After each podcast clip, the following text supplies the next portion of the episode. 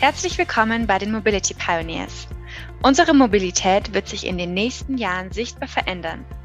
Was dies für uns bedeuten wird, darüber sprechen Andreas Hermann und Martin Stuchtey mit Gästen aus Wirtschaft, Wissenschaft und Politik. Herzlich willkommen zu den Mobility Pioneers. Eine große Freude, eine große Ehre, Frau Dr. Sigrid Nikutta ist heute hier, Mitglied des Vorstands der Deutschen Bahn und Vorstandsvorsitzende von DB Cargo. Schön, dass Sie da sind, Frau Dr. Nikutta. Einen wunderschönen guten Tag, Herr Professor Herrmann. Wir kennen uns ja schon länger über LinkedIn und äh, ich muss zugeben, so mit Güterverkehr hatte ich noch nicht sonderlich viel am Hut, aber Sie haben mir Lust gemacht, äh, mich sozusagen mit Güterverkehr und Fracht zu befassen. Aber äh, vor allem deswegen, weil ich das Gefühl habe, dass Sie das mit einem großen, etwas Großem verbinden, nämlich Ökologie. Ich habe das Gefühl, es dreht sich sehr viel äh, um dieses Thema. Kann man das so sagen? Ist die Beobachtung richtig, dass das im Prinzip der große Wert ist, auf den Sie Ihre Tätigkeiten ausrichten? Ja, Herr Professor Herrmann, Güter gehören auf die Schiene. Dieser Spruch ist exakt so alt, wie ich es bin. Also äh, schon ein halbes Jahrhundert wird darüber diskutiert. Passiert ist in der Realität allerdings das Gegenteil. Aus ganz vielen Gründen kommen wir bestimmt noch dazu.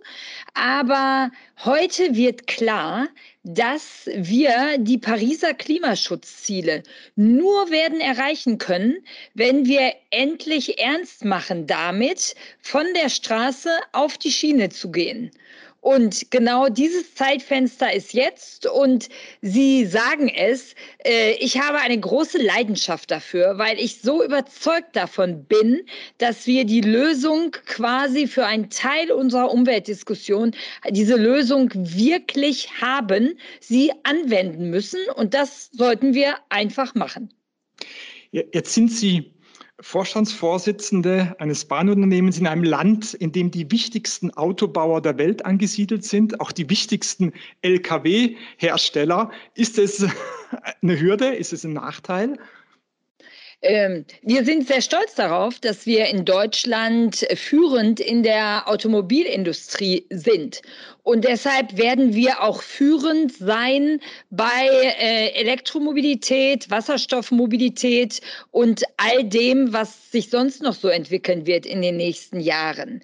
Einerseits. Andererseits müssen wir ganz, ganz klar sagen, äh, nur in Anführungsstrichen, nur mit LKWs werden wir es nicht schaffen, auch wenn LKWs irgendwann viel umweltfreundlicher sein werden.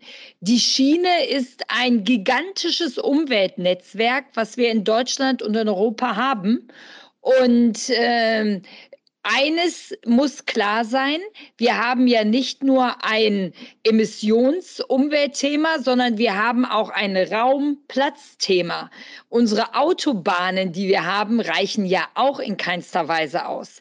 Das heißt, die Schiene bietet eine doppelte Lösung, sowohl für das Emissions- als auch für das Raumthema. Ein Zug, einer, einer meiner Güterzüge kann bis zu 52 LKWs ersetzen. Und im Übrigen haben wir da auch noch ein Stück weit eine Lösung für unser demografisches Thema. Denn mein Güterzug braucht nur eine Lokführerin oder einen Lokführer und nicht 52 Lkw-Fahrerinnen oder Lkw-Fahrer zumal es immer weniger Lkw-Fahrerinnen und Fahrer gibt. Also ich habe da mal Zahlen gehört, äh, was da für ein Mangel entstehen wird in Zukunft. Ähm, Sie, Sie haben eingangs gesagt, Güter gehören äh, auf die Bahn. Ich habe jetzt in, in, einem Bericht vom World Economic Forum gelesen, dass ähm, früher wurde eine Apotheke einmal pro Tag beliefert, inzwischen glaube ich sechs und sieben Mal. Gleiches gilt natürlich auch für die Warenhäuser. Äh, hier geht es insbesondere um die Feinverteilung in der Innenstädten und da fahren offenbar Lieferwagen halb leer durch die Stadt durch, ähm, nur damit im Prinzip eben sechsmal Belieferung pro Tag erfolgt. Äh, ist es auch Teil Ihrer Überlegungen, dass Sie nicht nur sozusagen von Bahnhof zu Bahnhof denken, sondern dann auch diese letzte Gütermeile mit in Ihre Überlegungen mit einbeziehen? Herr, Herr Herrmann, äh, Sie, Sie sprechen etwas an, was äh, äh, uns alle bewegt oder bewegen sollte. Weil dieses, äh, dieses sechsmal am Tag wird eine Apotheke angefahren. Äh, wir gucken uns mal an, äh, ein durchschnittliches Mietshaus mit mehreren Parteien drinne. Wie oft wird das am Tag angefahren durch unterschiedliche äh, Zustelldienste? Ich glaube, da kommt man auf ähnliche Zahlen. Das heißt, wir haben ein Feinverteilungsthema in den Innenstädten. Und äh, die äh, ganz klassisch geht die Schiene ja in jede Stadt und ist in jeder Stadt vorhanden. Äh, und äh, deshalb ist, sollte es der gemeinsame Antritt natürlich von den Bahnunternehmen, aber auch den Städten sein, eben dafür zu sorgen, dass umweltfreundlich in die Innenstadt gekommen wird und dann von, von Sammelpunkten aus umweltfreundlich fein verteilt wird, sei es dann mit kleinen Elektrotransportern oder mit Lastenfahrrädern.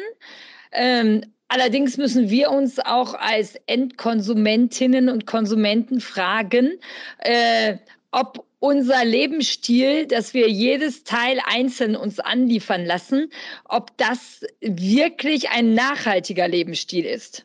Mhm, da, da, haben Sie völlig recht. Darf ich da nochmals äh, nachfragen? Sie haben jetzt gesagt, Lastenfahrräder, vielleicht gibt es irgendwann sogar Drohnen für diese letzte Meile, da kann man sich ja vieles vorstellen. Ist es zukünftig Teil Ihres Geschäftsmodells oder sagen Sie, äh, da haben wir dann irgendwelche Partner, die das, die das bewältigen? Wie, wie, wie denken Sie da bei diesem mhm. Thema?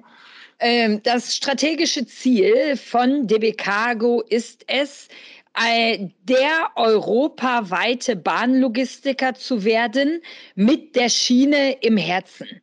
Äh, dabei denken wir an B2B, also von Tür zu Tür bei den Industriekunden, bei den Produzenten, bei den Lieferanten. Die, für die Feinverteilung in den Innenstädten arbeiten wir dann ganz klar mit Kooperationspartnern zusammen, die diese Feinverteilung dann, dann machen. Ähm, und wir planen gerade in Berlin hier durchaus mal ein Beispiel zu setzen in der Kooperation mit, äh, mit, den, mit dem Hafen in Berlin, mit, mit, mit den Behörden in Berlin, äh, einfach zu zeigen, wie man es machen kann. Ähm, spüren Sie da in Deutschland einen Geist der Kooperation zwischen den Verkehrsträgern? Ähm, äh, mir geht es ja immer viel zu langsam, ja, was, was Multimodalität anbelangt. Man hat immer noch das Gefühl, Schiene ist im Wettbewerb zur Straße, da gibt es auch verschiedene Akteure, die sich vielleicht sogar unterbieten, dann werden die Kosten nicht richtig aufgerechnet. Äh, spüren Sie da so einen Geist, dass wir wirklich Multimodalität jetzt auf den Weg bringen oder sind wir noch sozusagen in den alten Schützengräben verankert, wie wir es über viele Jahrzehnte äh, kennen? Also der Geist, Herr Professor Herrmann, der hat sich extrem geändert. Ähm, früher äh, wurde darüber diskutiert, ob die Schiene sinnvoll sein, sei. Jetzt diskutieren wir mit unseren Kundinnen und Kunden eigentlich nur noch darüber, wie kann die umweltfreundliche Schiene in die Lieferkette eingebunden werden. Und da gibt es einen großen Geist, denn, ähm, denn klar ist, ähm, so Schiene komplett ist das umweltfreundlichste. Äh, das zweitumweltfreundlichste ist dann die multimodale Kette, sprich ein Stück LKW, dann die lange Strecke auf der Schiene und dann äh, geht's wieder auf den LKW für die Endzustellung. Äh, da, da passiert jede Menge. Einerseits, andererseits ist eines klar. Äh, wir brauchen Kostentransparenz und Kostenwahrheit in den Lieferketten. Noch ist es so, dass es bei der Schiene so ist, dass die Kosten für alles komplett auf den Transport umgelegt werden. Auf der Straße ist es so, dass die externen Kosten durch uns alle als Steuerzahlerinnen und Steuerzahler getragen werden. Da haben wir keine Vergleichbarkeit der Kosten. Und am Ende ist es häufig so, dass, ähm, dass jemand da sitzt und sagt, ja, aber die, der Lkw-Transport ist trotz allem ein Cent günstiger. Und das, der kann nur günstiger sein, wenn ich die Umweltkosten quasi auf die ganze Gesellschaft umgelegt habe und nicht auf den einzelnen Transport. Und ich glaube, da müssen wir an den Rahmenbedingungen arbeiten in Deutschland und in Europa an den Rahmenbedingungen, die dafür sorgen, dass der umweltfreundlichste Transport auch der ökonomisch sinnvolle Transport für ein Unternehmen ist.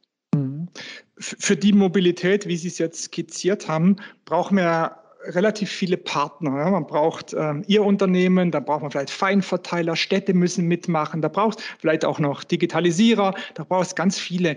Bräuchten wir in dieser Welt jetzt nicht eine Mobilitätsagenda 2030 für Deutschland, dass wir mal groß denken. Ich habe immer das Gefühl, wir haben so viele kleine Projekte. Irgendwo läuft ein autonomer Bus, irgendwo wird wieder eine Autobahn digitalisiert. Das ist alles so, so Stückwerk. Ähm, fehlt da nicht jetzt diese Agenda, ich nenne es einfach mal so 2030 Mobilität, wo, wo im Prinzip alle zentralen Akteure jetzt, alle, alle zentralen Akteure zusammenkommen?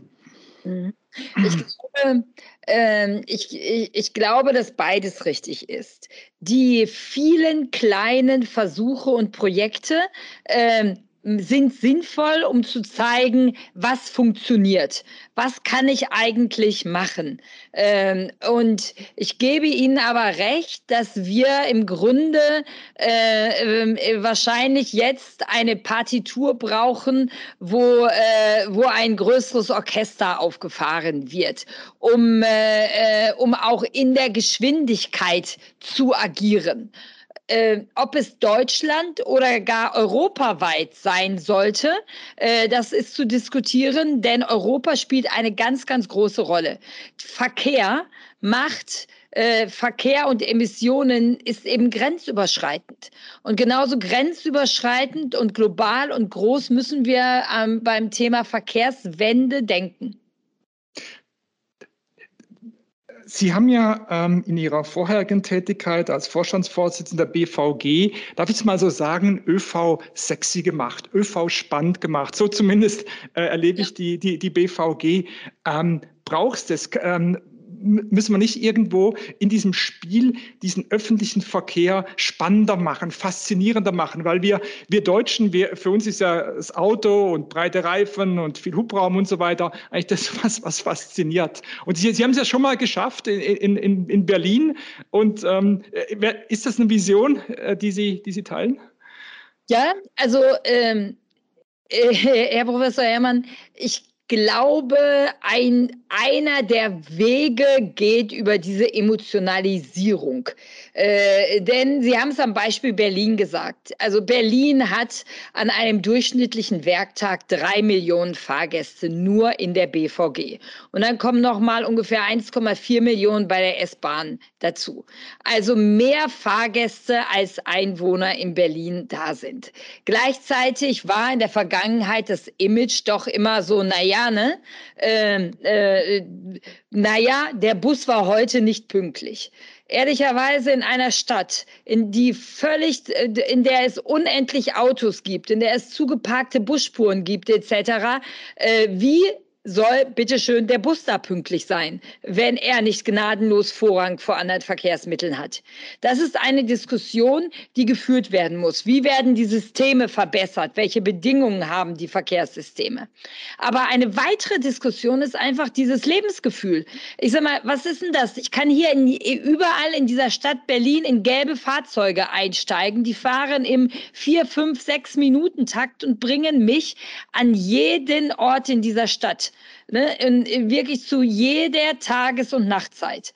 Und deshalb, ähm, äh, und das ist ein Lebensgefühl, das ist eine Freiheit, die sie in vielen anderen Städten gar nicht haben. Weil ne, da, da sind sie auf dieses Auto angewiesen. Das sind sie in Berlin nicht. Und das ist einer der Standortvorteile Berlins.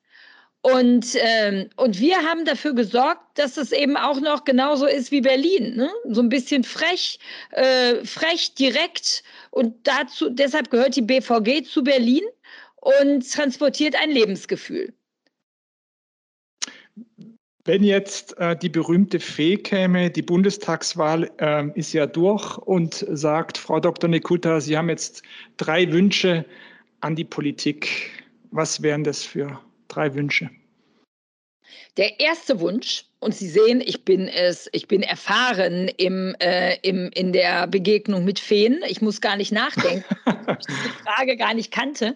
Äh, der, der, erste, der erste Wunsch ist, äh, schafft die Rahmenbedingungen, die dazu führen, dass die Schiene am kostengünstigsten ist, so dass jeder sich quasi schon allein aus Kostengründen für die Schiene entscheidet. Zweitens, lasst uns die Infrastruktur, die Umschlagstruktur, Straße, Schiene, lasst uns die Terminals, lasst uns das wirklich generalstabsmäßig in Deutschland und in Europa ausbauen. Und drittens, lasst uns alles dran setzen, dass wir ganz schnell äh, ausreichend Assets, Loks, Loks, Güterwagen, Personenzüge und die entsprechende Digitalisierung äh, haben.